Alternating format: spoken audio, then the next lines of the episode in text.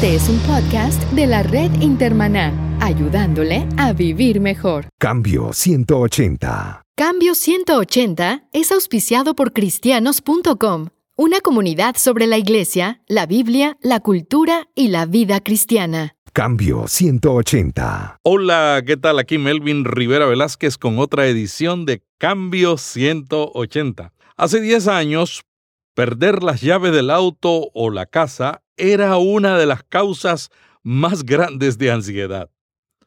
Hoy día es perder el celular. Vivimos en una época tecnológica donde hemos olvidado cómo se vivía en el mundo análogo. Alguien ha definido tecnología como todo lo que se inventó después que nacimos.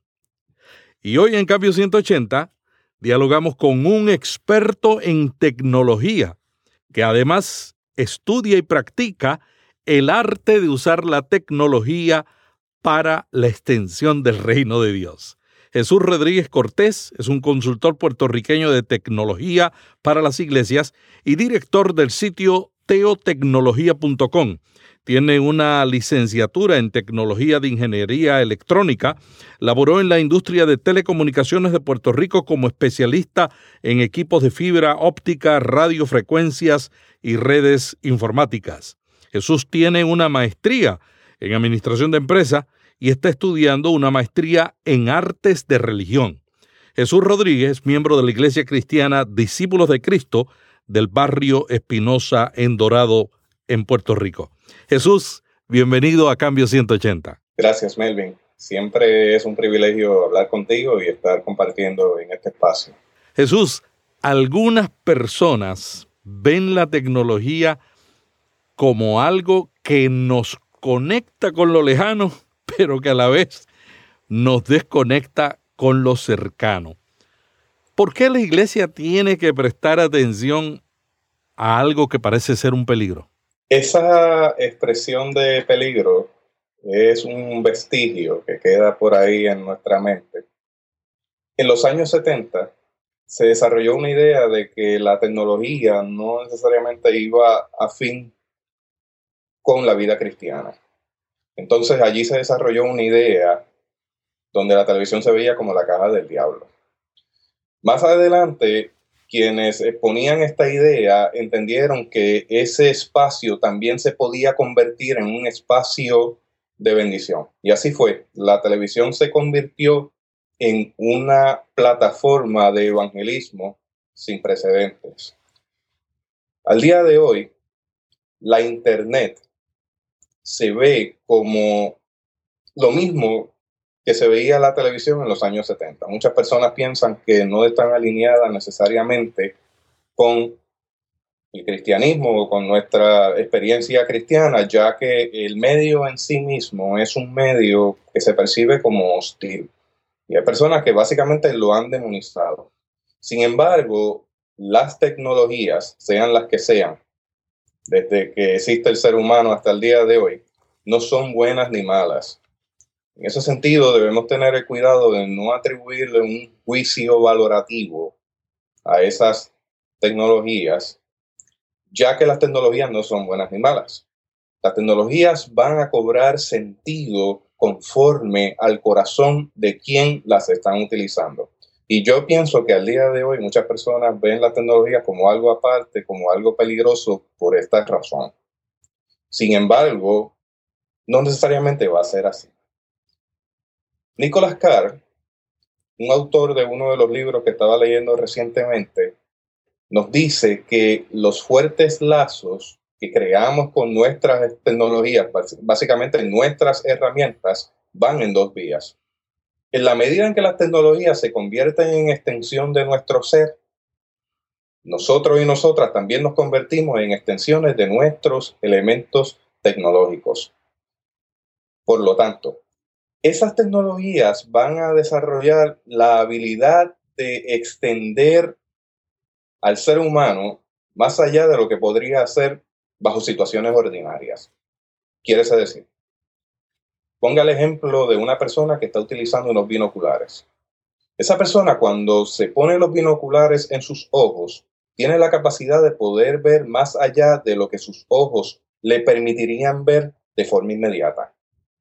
Ahora bien, mientras yo estoy extendiendo los ojos para ver más allá, esa misma tecnología que me extiende la visión va a imponer unas limitaciones en la cercanía.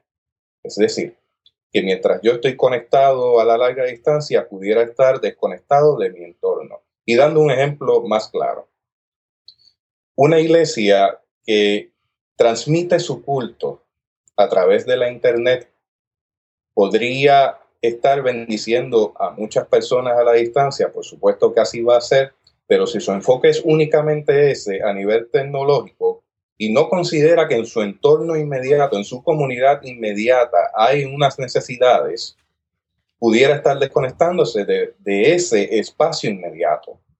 Es decir, que cuando entramos en contacto con los elementos tecnológicos, tenemos que hacer un balance entre mirar allá a lo que extiende esa tecnología, pero también mirar el entorno inmediato a las necesidades que pudiéramos tener a nuestro alrededor. Por lo tanto, esos elementos tecnológicos van a cobrar sentido conforme a la intención de nuestro corazón. Si nos proponemos que sean para bendición, así serán. Si no tenemos el cuidado de que sean de bendición y no los discernimos espiritualmente, se pueden convertir en unos elementos que se salen de control la tecnología entonces cobra sentido en manos de quien la usa. Es decir, Jesús, que si no tenemos definido claramente un objetivo, podemos utilizar incorrectamente la tecnología. Eso es así. Pero ¿cómo podemos definir un objetivo eh, tecnológico? ¿Existe una misión digital en la iglesia? ¿Debiera existir una misión digital? Definitivamente, la iglesia debería estar mirando todo este eh, entorno tecnológico, de cómo va entrando a la vida, porque ya se está visualizando a nivel de mercado, mientras usted y yo estábamos hablando, hace algún tiempo y al día de hoy, ya se visualiza en el mercado que para el 2020 hayan 212 billones de equipos conectados a la Internet donde todo lo que se beneficie de una conexión va a estar conectado. Adicional a eso, va a haber un crecimiento significativo de una inversión trillonaria. O sea, no estamos hablando ni siquiera billones, estamos hablando de trillones de dólares, 7.1 trillones de dólares para el 2020, hablando con más exactitud, donde todo lo que pueda estar conectado va a estar conectado y donde cada persona va a tener portándolo, o sea, eh, vistiéndolo o teniéndolo eh, consigo, al menos entre 3 a 10 equipos conectados a la Internet, en un concepto que se llama la Internet de las cosas. Yo estoy, yo estoy ya más o menos conectado, tengo el iWatch, el, iPad mini, el iPad Air, la Kindle y lo menos que uso, la laptop. Así estamos muchos, ¿no? Estamos llenos de, de equipos que nos interconectan con la distancia. Entonces tú dices que va a haber más interconexión. Va a haber una interconexión mayor. Todo va cambiando de medios físicos a aplicaciones. Mm. Van a seguir surgiendo aplicaciones orgánicas. Mm. Es decir, que son aplicaciones que nos van a permitir maximizar nuestro tiempo, tener un mayor alcance con aquello que estamos trabajando y a simplificar la vida. Eh, y también lo van a miniaturizar. Es decir, que vamos a tener ya versiones miniaturas de todas las tecnologías que requerirían muchos equipos en un solo espacio. Ese espacio es el espacio móvil, por supuesto. Yo estoy impresionado con el mundo de las aplicaciones. Mi hijo es eh, desarrollador de aplicaciones, trabaja con la cadena NBC y hablamos mucho de este tema.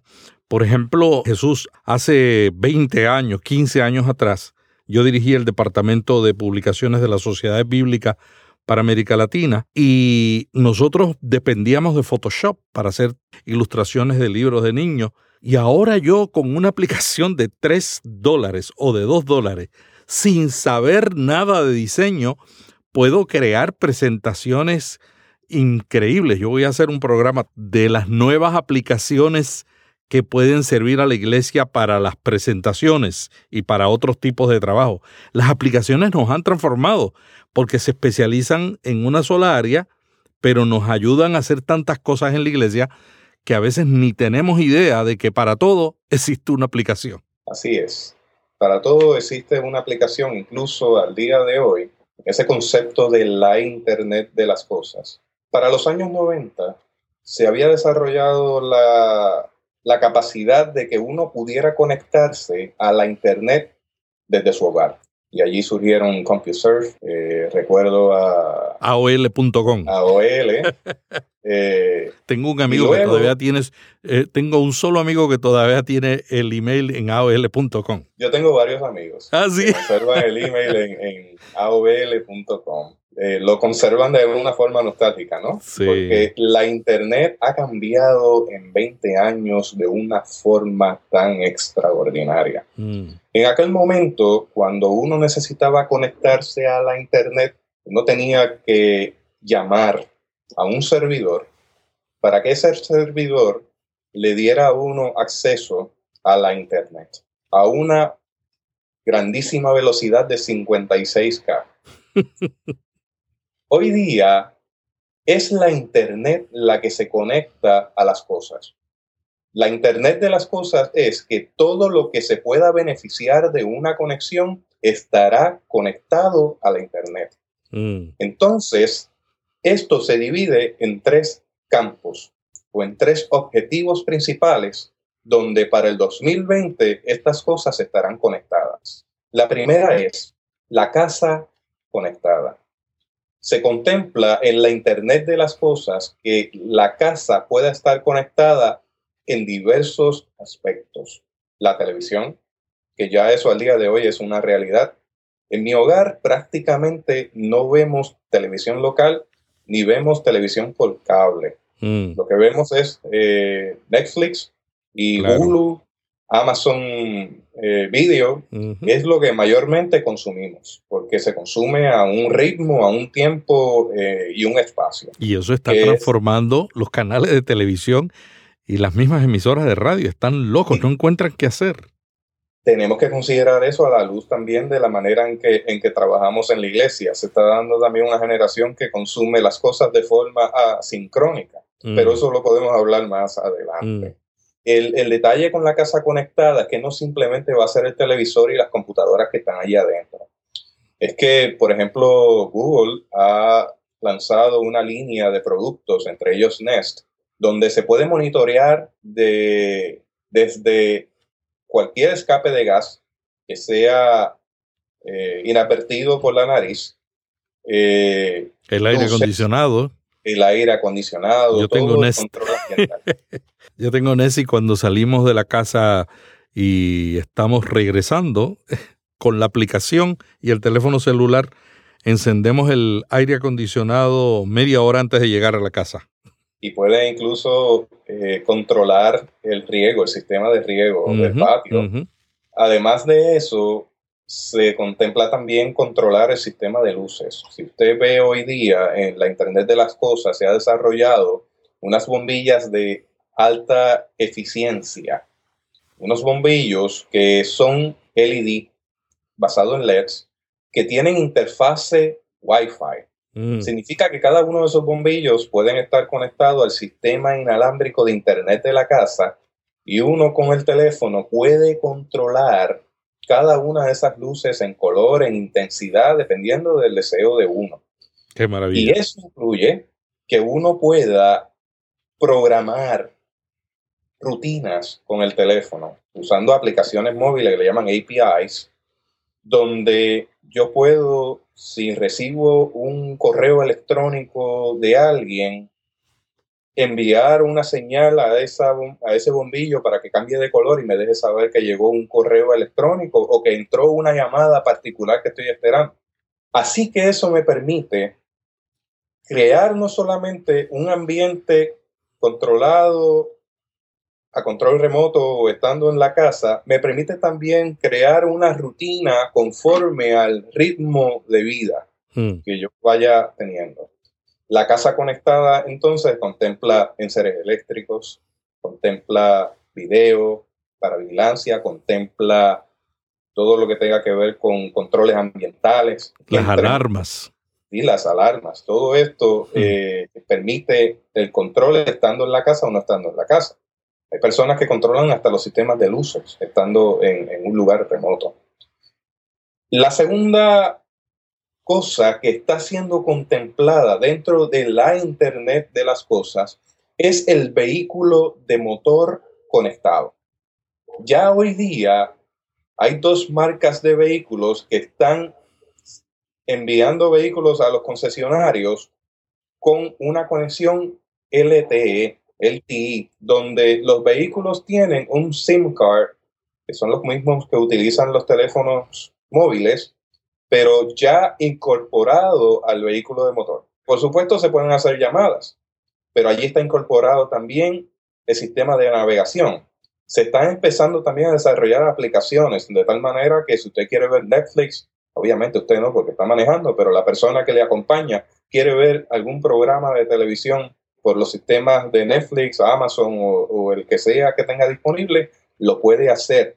Ese sistema también monitorea todo el equipo, es decir, desde el motor hasta la parte neumática, es decir, las llantas, seguros, aire acondicionado. Por lo tanto, usted puede controlar eso desde la comodidad de su teléfono móvil, donde puede encender el vehículo, apagarlo, ver la presión de aire en cada una de sus gomas. Si tuviera alguna dificultad mecánica, un mecánico de confianza podría entrar a diagnosticar el, equipo sin necesidad de estar allí. Con Incluso el celular. sí, con el, con el celular. Incluso el concesionario. El concesionario le puede contactar para decirle, ¿sabe qué? la bomba de agua de su vehículo necesita ah. mantenimiento. Nada más serán algunos 3 mil dólares para cambiarlo. Ahí se le quita uno el gusto a la tecnología. Abre una puerta para hacer cosas que antes nos tomaría un día completo. Ir al mecánico toma medio día. Lo mm. que uno hace arreglos en la oficina, toma medio día libre, lleva el vehículo al mecánico para que la persona que lo vaya a reparar lo verifique, lo pueda arreglar, lo pueda diagnosticar. Esto ya lo podría hacer de forma remota, sin la necesidad de estar presente allí en forma física. Así que abre muchas ventanas, abre muchas puertas interesantes esto de que el vehículo de motor esté conectado. La tercera cosa que se está contemplando en la Internet de las cosas es que la persona esté conectada. Usted muy bien ha dicho, ha dicho muy bien que tiene ya el Apple Watch. Y existen otros equipos que ya son basados en el protocolo de Internet, que están conectados a la Internet, que están monitoreando varios detalles de nuestra salud, entre ellos. La actividad física, cuántos pasos he dado el día de hoy, cuánta distancia he recorrido, cuánto nivel de actividad, cuánto tiempo he estado sentado, cuánto tiempo he estado de pie, eh, cuántas calorías he quemado, cuánto he consumido en calorías. También me podría verificar la presión sanguínea, me puede verificar los patrones de sueño para decirme cuánto tiempo he estado despierto, cuánto tiempo en REM, y empieza entonces a darse toda esta idea de que si puedo medir algo, lo puedo controlar. Eso es algo importante para considerar porque el medio de, información masiva, si bien es cierto que tiene muchas bondades, también va a tener el detalle de que comienza a controlar la vida en muchos aspectos. Y si yo no lo puedo diferenciar, no lo puedo discernir, termino de momento eh, eh, beneficiándome, pero de repente me encuentro eh, esclavo de eso que tengo a la mano, que está ocupando mucho tiempo de mi vida, que podría estar dedicando a otras cosas. Y eso es tema, yo creo que de otros 15 minutos. es importante dejarlo claro. ¿Hasta qué punto estos elementos tecnológicos nos facilitan la vida? Son extensiones del espíritu, pero entonces nos imponen una limitación de tiempo con los asuntos que son verdaderamente importantes en la vida, como la familia, el trabajo, el tiempo de Dios, el tiempo de iglesia. Entonces, si estamos hablando de la Internet de las Cosas, donde tenemos la casa conectada, el vehículo conectado y la persona conectada, tenemos que acompañar esto de una disciplina espiritual donde, más allá de la casa conectada, procurar que mi hogar esté conectado con Dios más allá del vehículo conectado, procurar que mi camino, que el camino que yo estoy marchando, esté conectado con el propósito de Dios. Y que más allá de estar yo conectado a todos estos aparatos que me monitorean todo de arriba a abajo, estar conectado como persona, como cristiano, como un siervo de Dios a la fuente de la vida, que es Cristo Jesús. ¿Cómo tú relacionas esa vida tecnológica en la que vivimos, esta cultura de tecnología, cómo la relacionas con la espiritualidad? O sea, ¿cómo podemos lograr esa conexión espiritual de la cual tú nos estás hablando? A mí me encanta este tema. Yo llevo desde cerca del 2007, sí, al 2007 comencé a trabajar este tema de espiritualidad y tecnología. En el momento en que lo comencé a trabajar, muchas personas no entendían del todo qué era lo que estaba buscando y de qué estaba hablando. Al transcurrir los años, he seguido teniendo contacto con, con, personas, desarrollando el concepto de espiritualidad y tecnología, leyendo, instruyéndome, viendo el diario vivir, conectando esto con la palabra. Hemos seguido desarrollando unas lecturas tecnológicas de la Biblia, donde la Biblia nos habla de tecnología y de cómo unas tecnologías insertadas sin el debido discernimiento espiritual nos puede llevar por caminos peligrosos y cómo tecnologías insertadas con un discernimiento espiritual puede llevarnos al camino de la bendición. El detalle es que definitivamente la tecnología está conectada a nuestra espiritualidad. Y recientemente me encontré con un teólogo maravilloso, se llama Philip Hefner. Philip Hefner escribió un libro que se llama Technology and Human Becoming. Yo le recomiendo a la audiencia que lo considere como una lectura donde se hace esta correlación de ciencia y espiritualidad, particularmente desde el aspecto tecnológico, de cómo la tecnología está apegada a nuestro espíritu. Y Philip Hefner hace una cita en ese libro que a mí me encanta.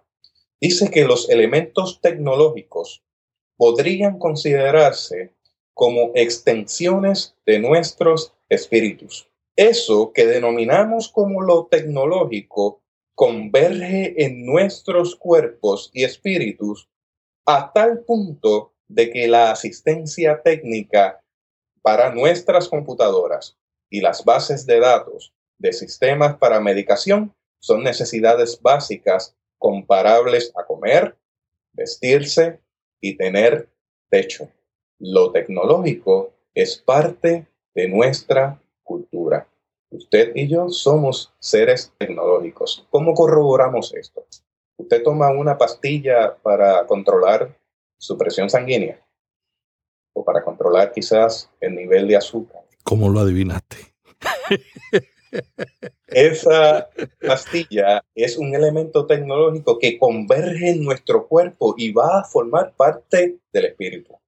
Así que hay, hay una correlación entre la espiritualidad y tecnología, donde la tecnología son extensiones del espíritu. Mm.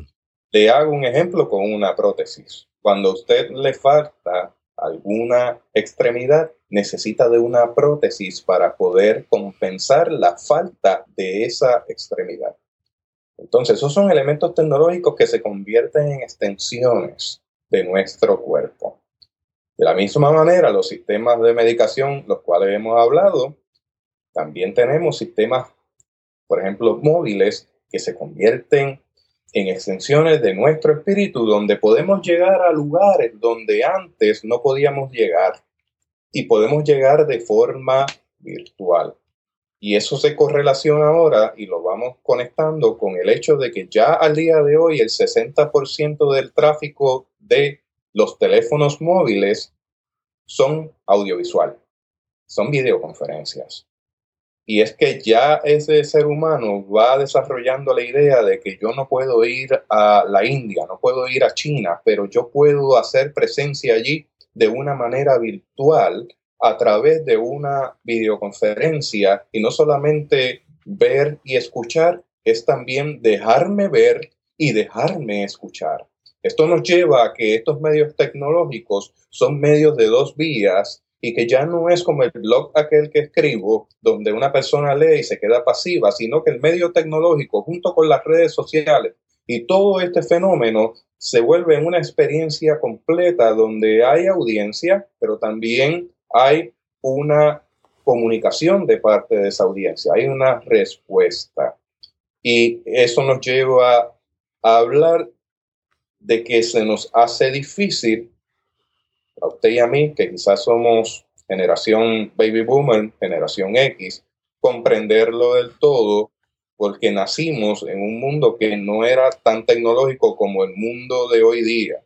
Y hemos ido migrando a través del tiempo, a través de las tecnologías y cambiando y maleando nuestra mente para trabajarlas.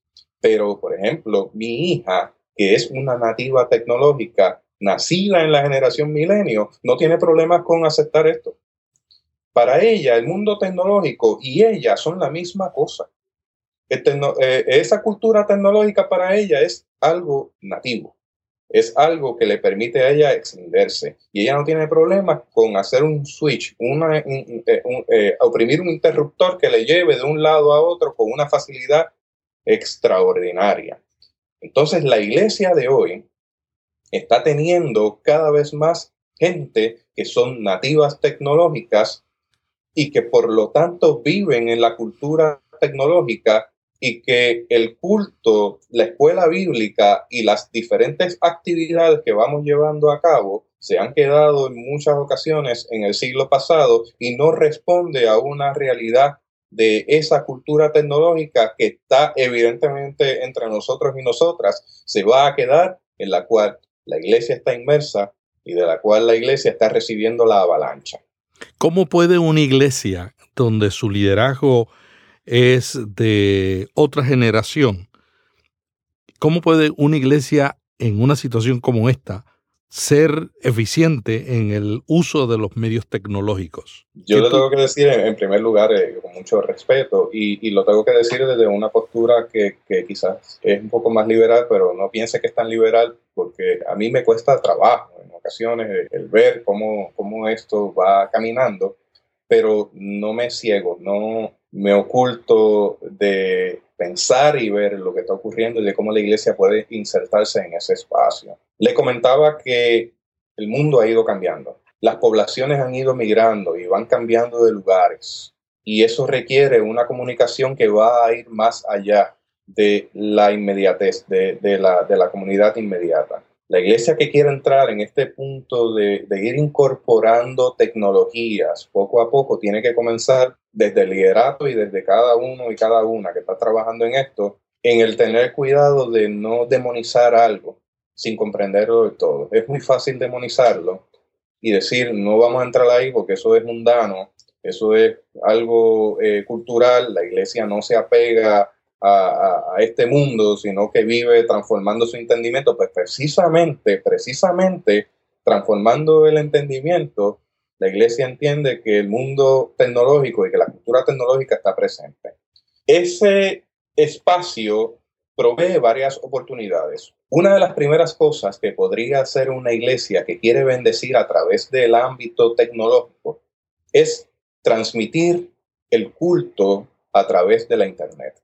Y esto responde a varios detalles. Lo primero es que la forma de trabajo ha ido cambiando con el FlexiTime y tenemos gente en la comunidad que no puede responder al llamado de una iglesia a tener una itinerancia. Como no responde necesariamente a esa itinerancia por su horario de trabajo flexible, estas personas comienzan a sentirse que ya no forman parte de esta comunidad. Así que una persona que está trabajando o que está teniendo eh, variaciones en su horario de trabajo puede ser bendecida en gran manera si puede de forma virtual estar en el culto, aunque no esté allí presente, pero sí como una extensión del espíritu, porque las tecnologías son extensiones del espíritu, estar allí y participar de la experiencia comunitaria.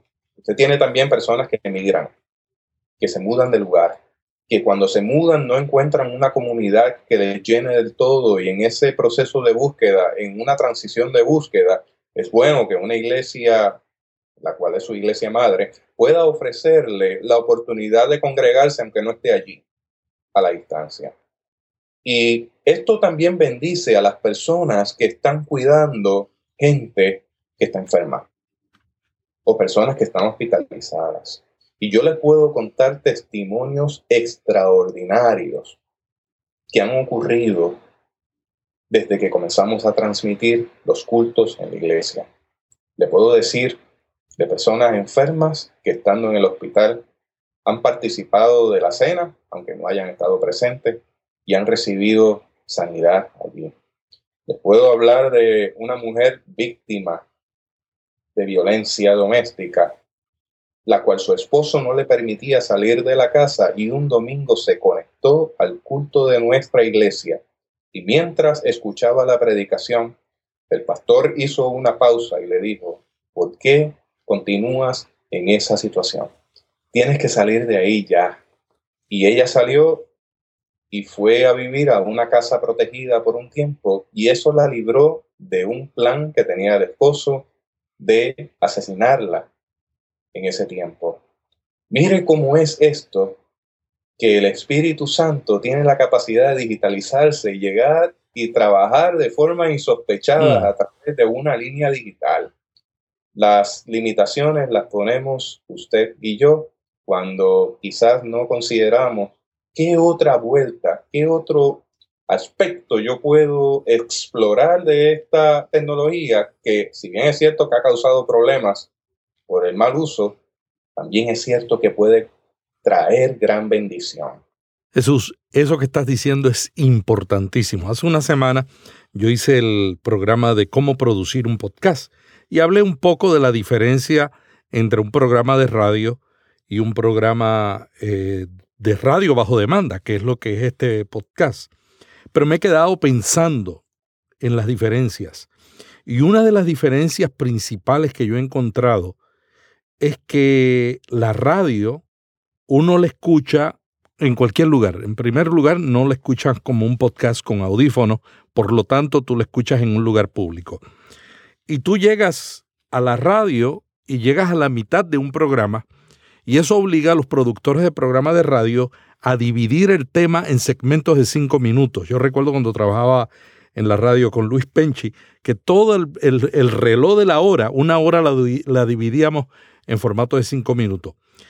En la Internet, y especialmente en la Internet bajo demanda como los podcasts, tú no necesitas eso, porque tú escuchas cuando tú quieres y tú puedes detener y luego seguir escuchando.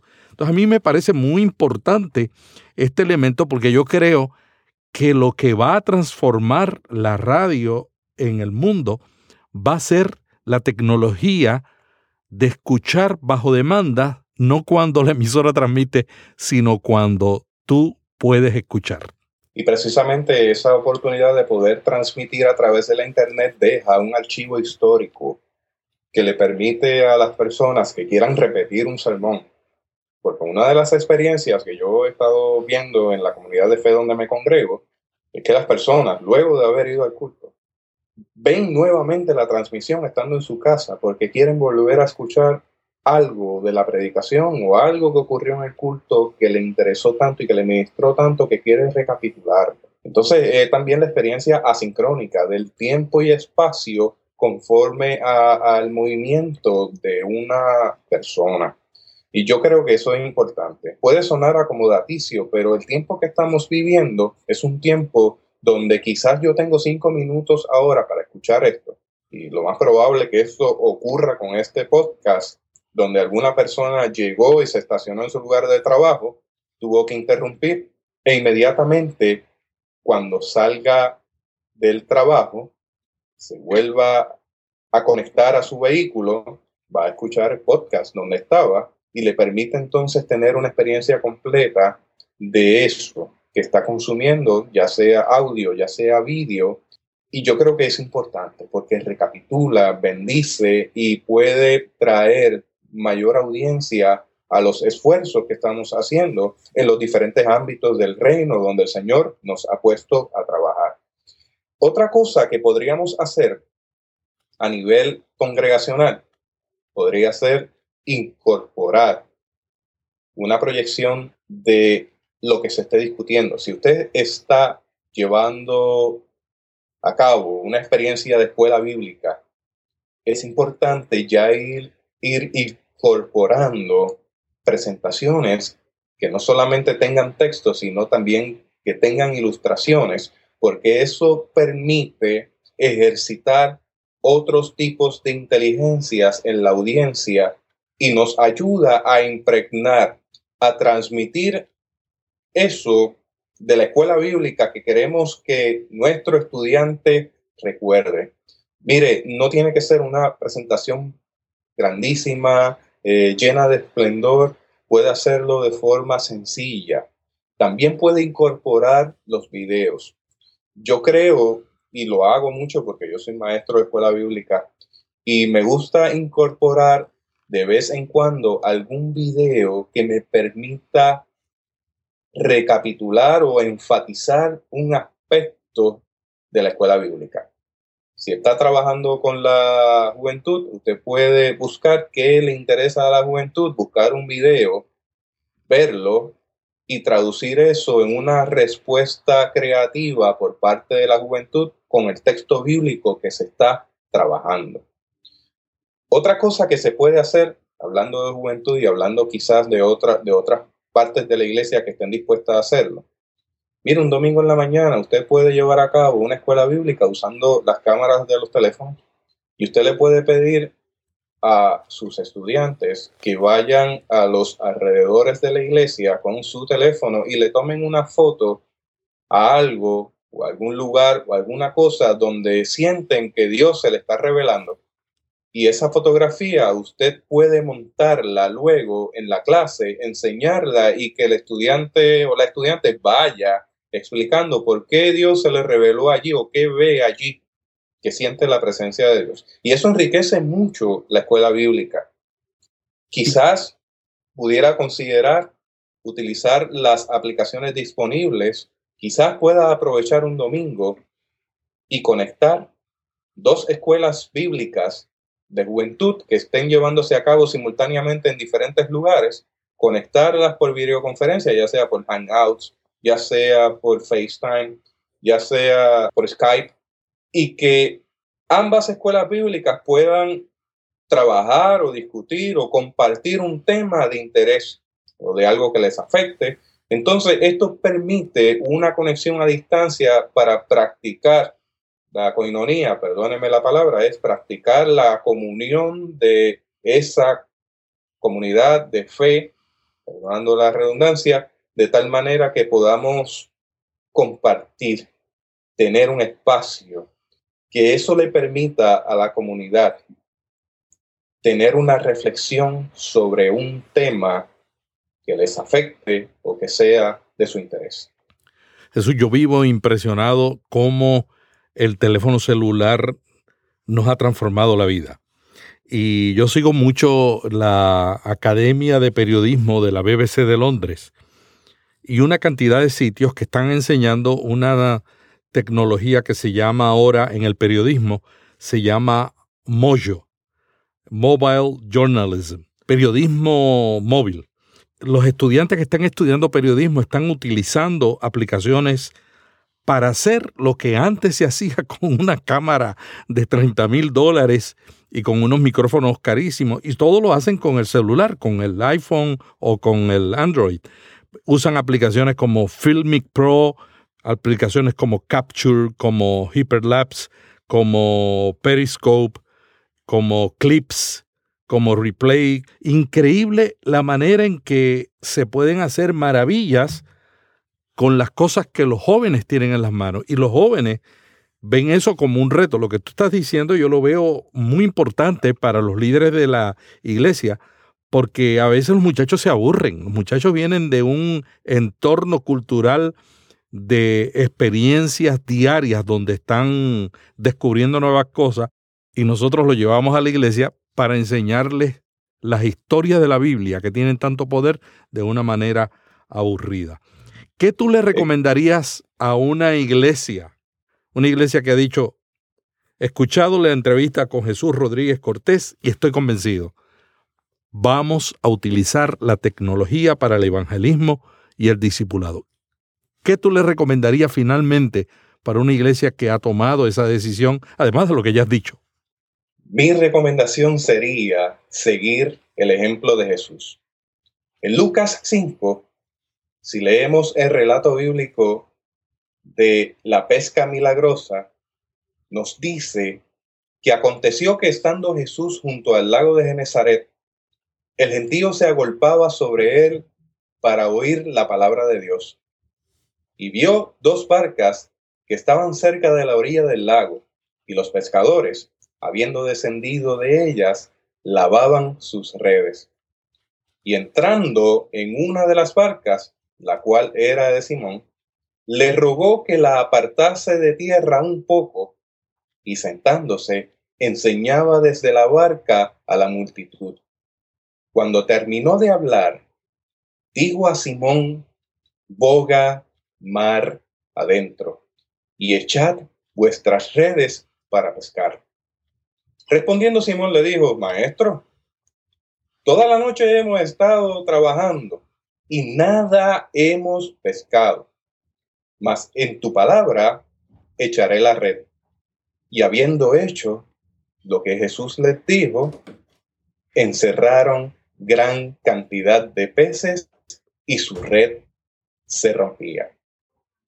En este texto bíblico vemos a Jesús utilizando un elemento tecnológico de forma insospechada.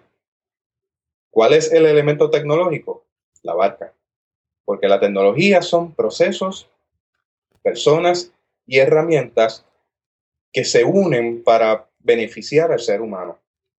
La barca es un elemento tecnológico creado, eso es tecnología. Y Jesús se encontraba apretado a la orilla con tanto gentío. Así que vio la barca y le pidió a Simón que la llevara a medio campo.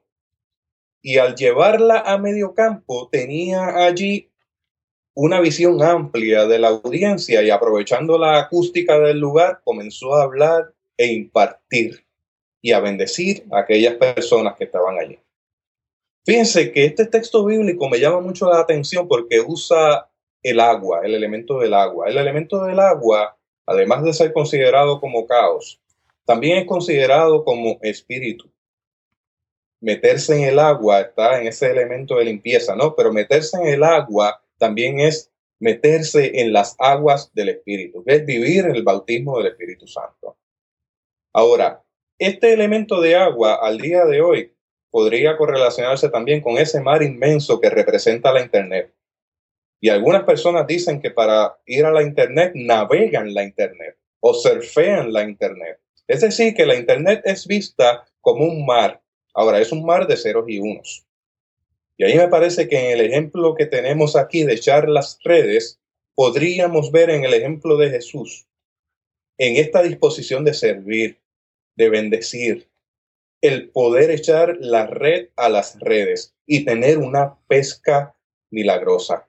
Para eso hay que hacerlo con la dirección del Espíritu Santo. Es ver las tecnologías que tenemos disponibles, la capacidad que podríamos tener de desarrollarlas, de desplegarlas y procurar que esos elementos tecnológicos se traduzcan en bendición para proclamar el Evangelio, para enseñar, para impartir, para bendecir a la persona que está al otro lado, que probablemente pudo haber estado consumiendo otro material o se encuentra en una situación particular y que esa palabra es una palabra propicia para su vida en esos momentos.